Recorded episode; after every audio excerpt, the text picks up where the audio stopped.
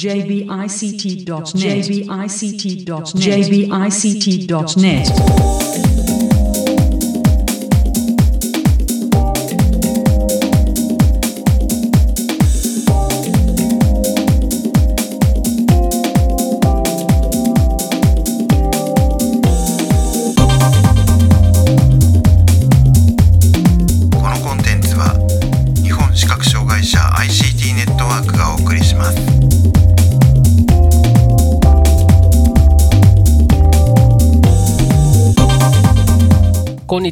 本視覚障害者 ICT ネットワークがお送りするポッドキャストサイトワールド2019特集の第11回です中根です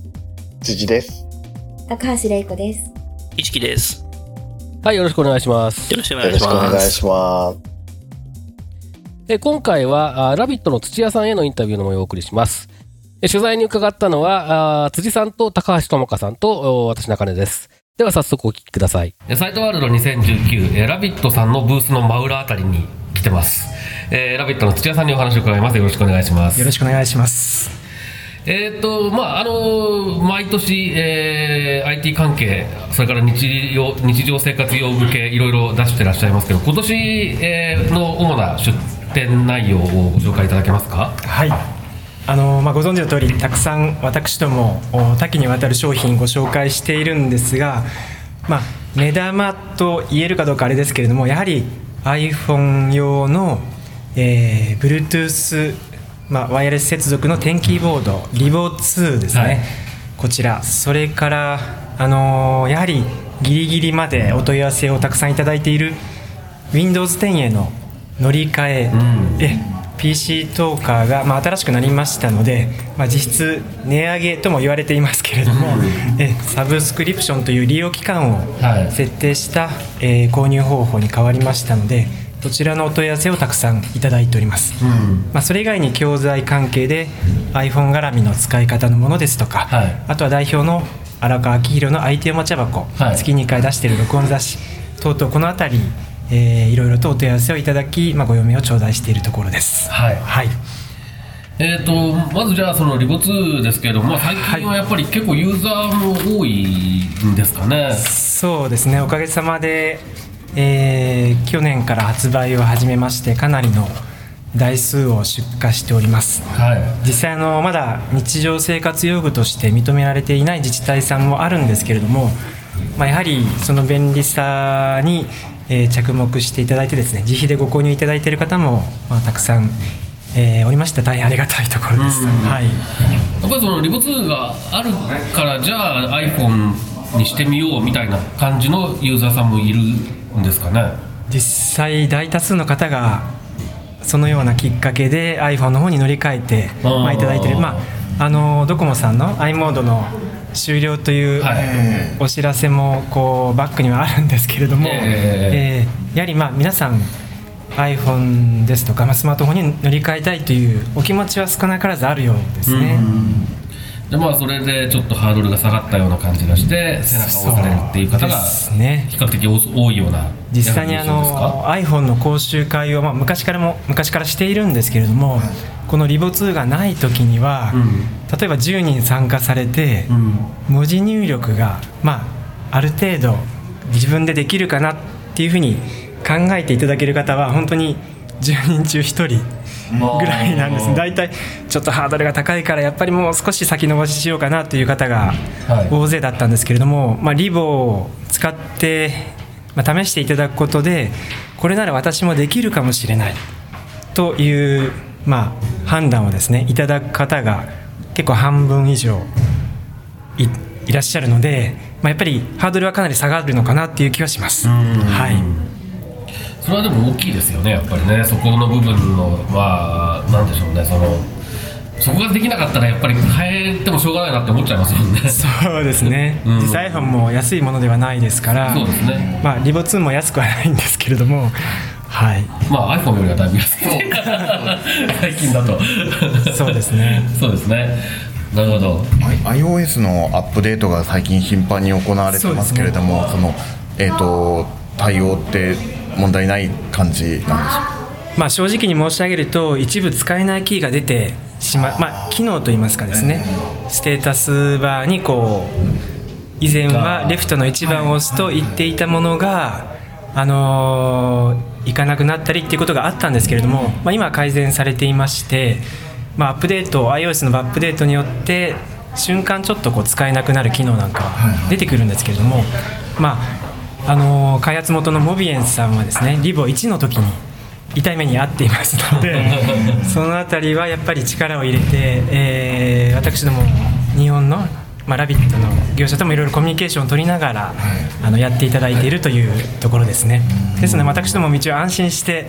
あの引き続き販売をしているところです。はいあのさっきちょっとその、えーっと日常生活用具っていう話も出てましたけど、はい。指定というか、まあ、それでその枠で変えてる人も結構増え始めてはいるような感じ増え始めていますね。北海道からちょっと沖縄はまだかもしれませんが、ええ。ーとまあ、この放送が流れる頃には沖縄も大丈夫なのかもしれませんけれども、あの情報通信支援用具という、PC トーカーとか JAWS とか、はい。スクリーンリーダーと同じ枠でですね補助があの認められています。はい。まあ、じゃあその実績がだいぶで出てくると、まああのーそうですね。広がっていく可能性はありますよね、はい。十分に。まだ本当に少ないのでこれからどんどん制度を利用してご購入いただける方が増えてくれば、まあもっと出荷台数も増えてくるかもしれませんが、そうですね。はい、まあ、そうするとまたスマートフォンのユーザーも増えるかもしれないっていうことで。そうですね。まあ、そうですね、いろいろそういう、えー影響というか効果がありそうなそうですね。ね。はい。iOS もそうなんですけれども一応その社内で確認しているのは、はい。iPhone5S 以上はい。であれば動作しています、はい。まあ、今11が出てますけれども、そちらも代表の荒川使っておりまして、まあ、問題なく使えておりますので、はい。まあ、販売されている中古製品も含めて iPhone の方、まあ、ご利用いただけるかなと思っております。なるほど。はい、あの、クリエイトシステムの小出さんが、はい。あのリボ2でドキュメントトーカー IME を使えるようにしようみたいなことを、はい。結構やってらっしゃったりするのを、えーっと見見かけるんですけれどもこれな何かあのラビットさんの方で確認されたりとかこととかっていうのはありますか？公式には特にないって感じですか、つまり iOS ではなく Android の OS のスマホに対応しているかというところなんですけれども、はいはいえっと、実際にあの小出社長様の方で、えーリボ2のキーボードの項目を追加していただきました、はい。えーただちょっと残念ながらですね、あのー今完全に対応しているのはメーカーのモビエンスさんのお国でもある韓国、韓国語とそれから英語のみになっておりまして日本語はまだ完全対応ではありません。通常のあのえー、とスワイプですとか、はい。まあ、そういった操作は通常通りできるんですけれども、文字入力のところがですね例えば土屋と入れるときに、まあ、通常、えー、つと入れる形になるんですが、TU 2みたいな形になるんですね。ローマ字入力といいますか、はいはい。パソコンでいうローマ字入力の方法でしか入力ができないんです。ああなるほど。なんで TU って打たないといけない。それはだいぶちょっと面倒くさいですね。そうなんです。なるほど。で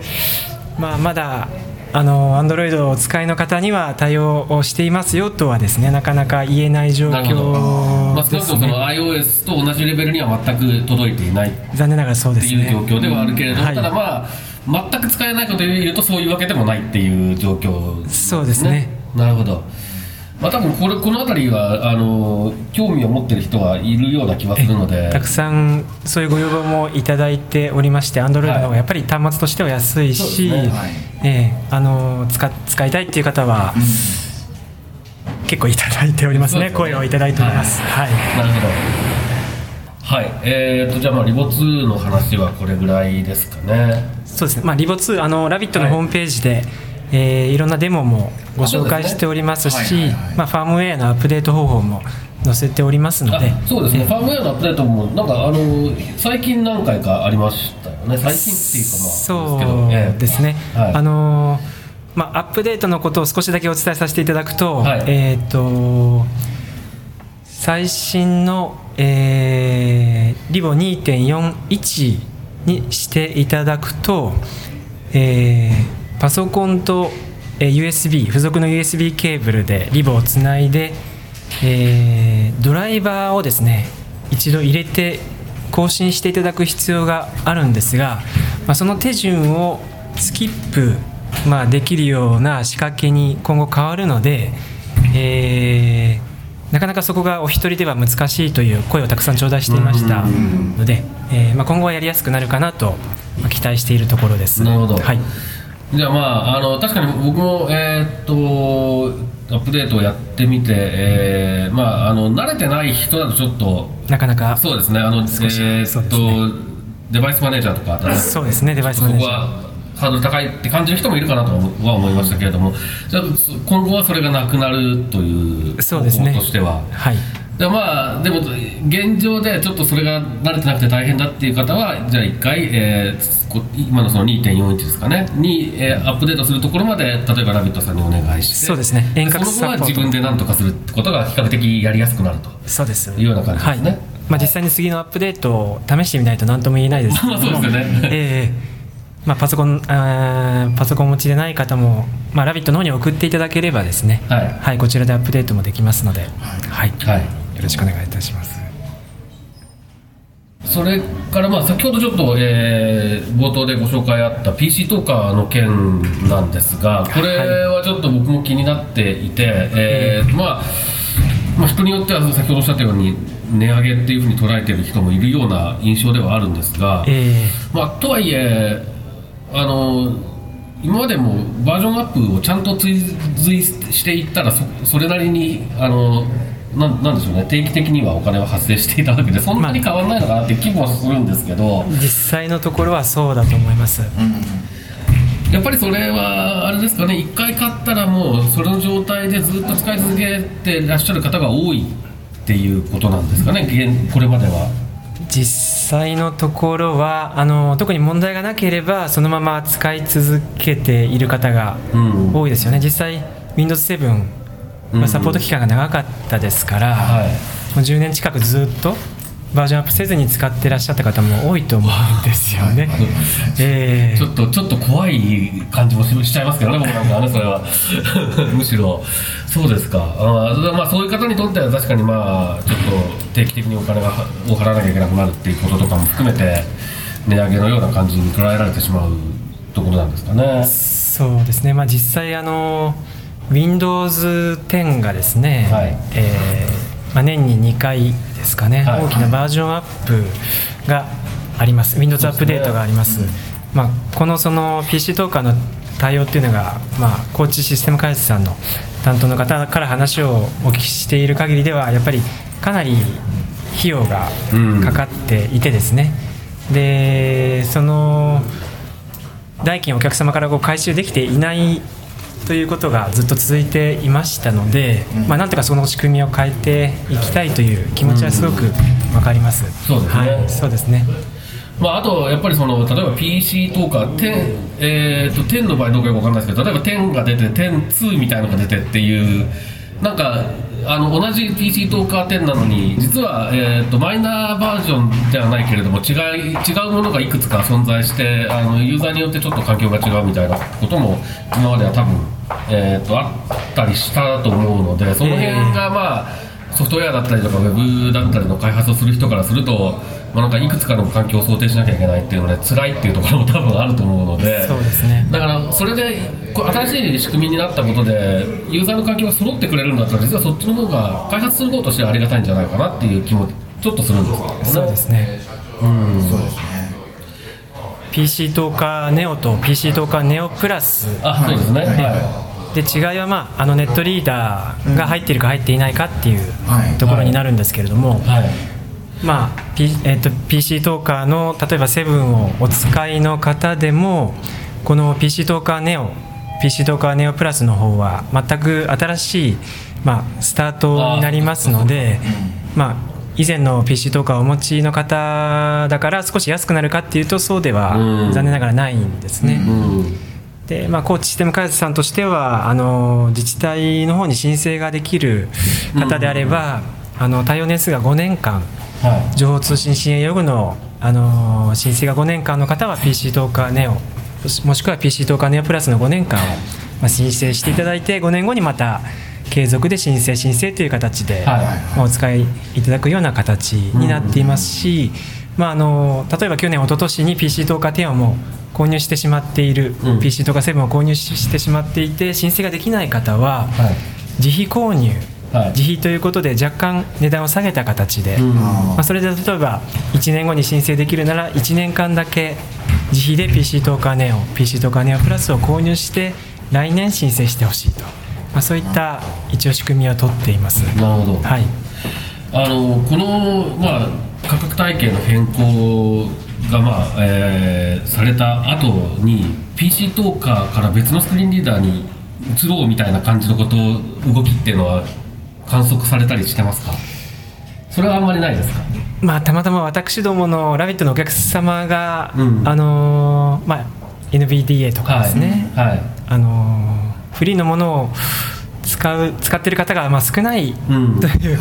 まあ、お客様の層があるのかもしれません。私どもではあまりそういうことはないんですけれども、なるほど。まあ、そのご購入いただくタイミングをうん。こう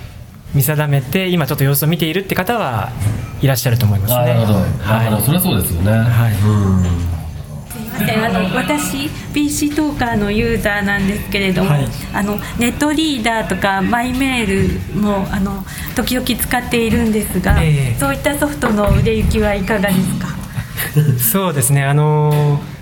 消費税の駆け込みあ需要もありまして、えー大変、えー私どもとしては忙しい毎日を、えーあそうなんですね。消費税の後もですね、まあ、うん。1月で来年の1月で Windows7 のサポートが終了しますので、まあ、そういった意味で今は忙しい毎日おかげさまで、えーしております。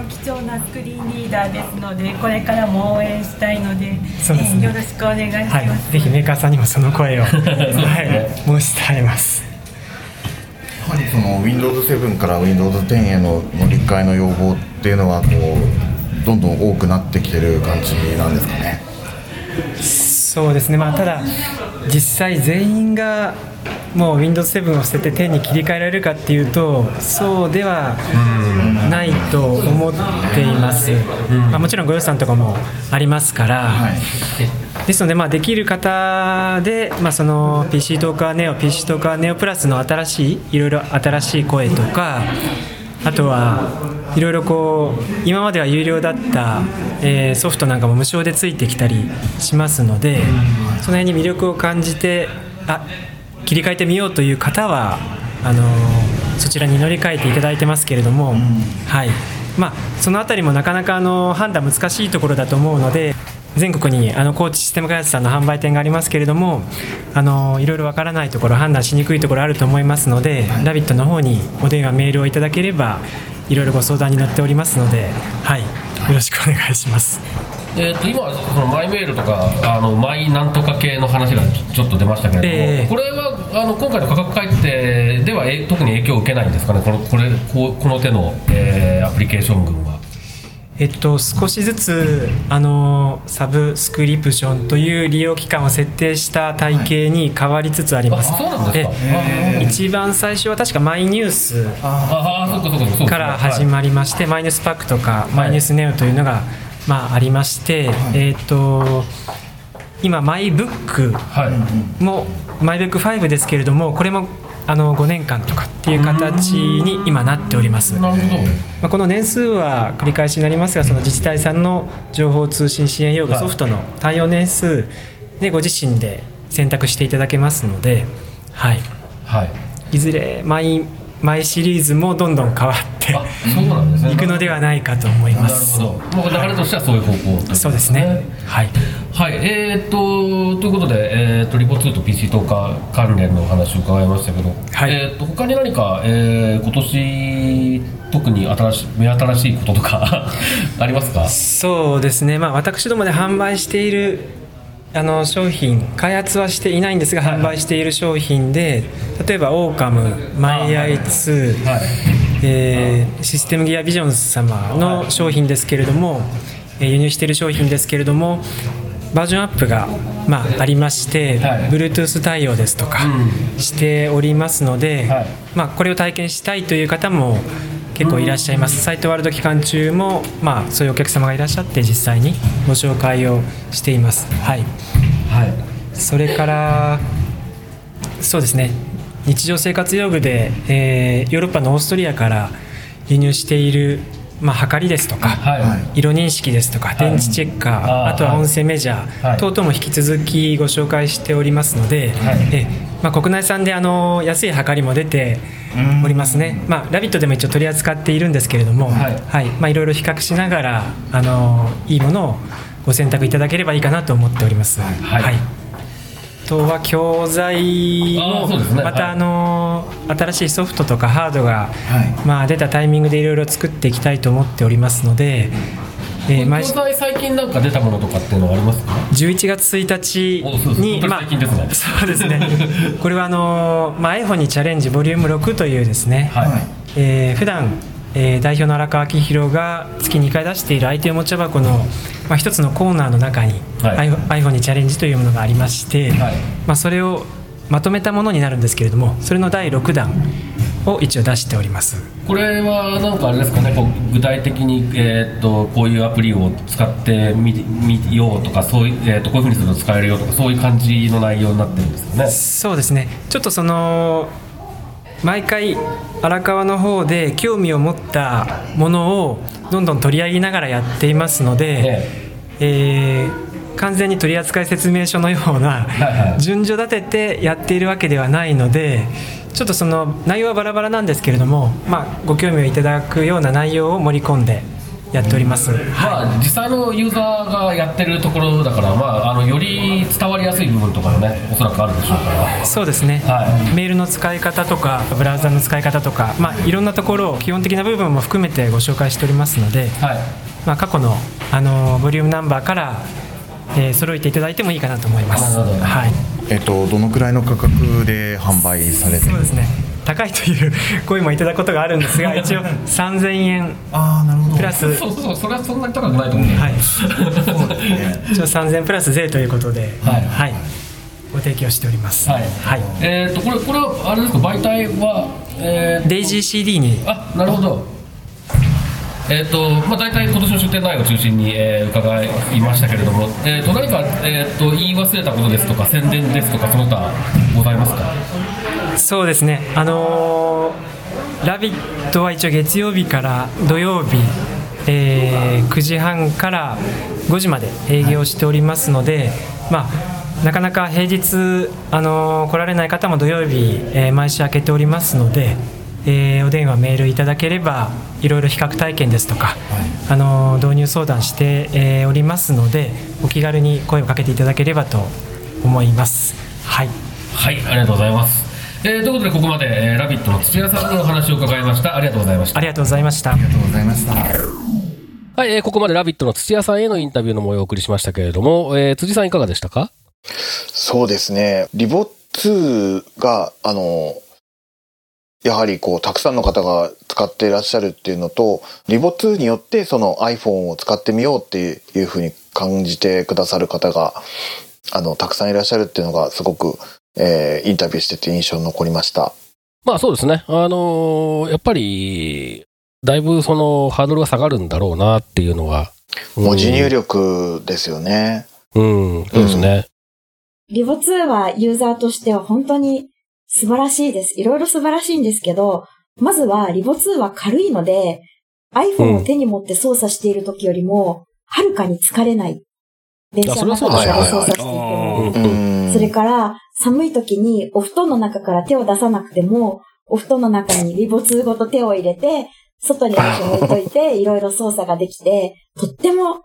便利。あリボ2は、あの、いろんな意味ですごい便利だし、画期的なツールだと思います。未だに買ってからうもん。1年半ぐらい経ちますけど、素晴らしいです。まあ、あとは、えー大きめの話題としては、えー PC トーカーの料金体系の話っていうのがね、はいはいはいえーありましたけれども、まあ、なかなかやっぱり、で今回の、えー特集の中ですでに配信した分でも、その OS の更新に対応していくみたいな話うん。がうん、ベンダーの方で大変だって話があるんですけど、ユーザーの方でも大変だっていう、そういう話でしたね。そうですね。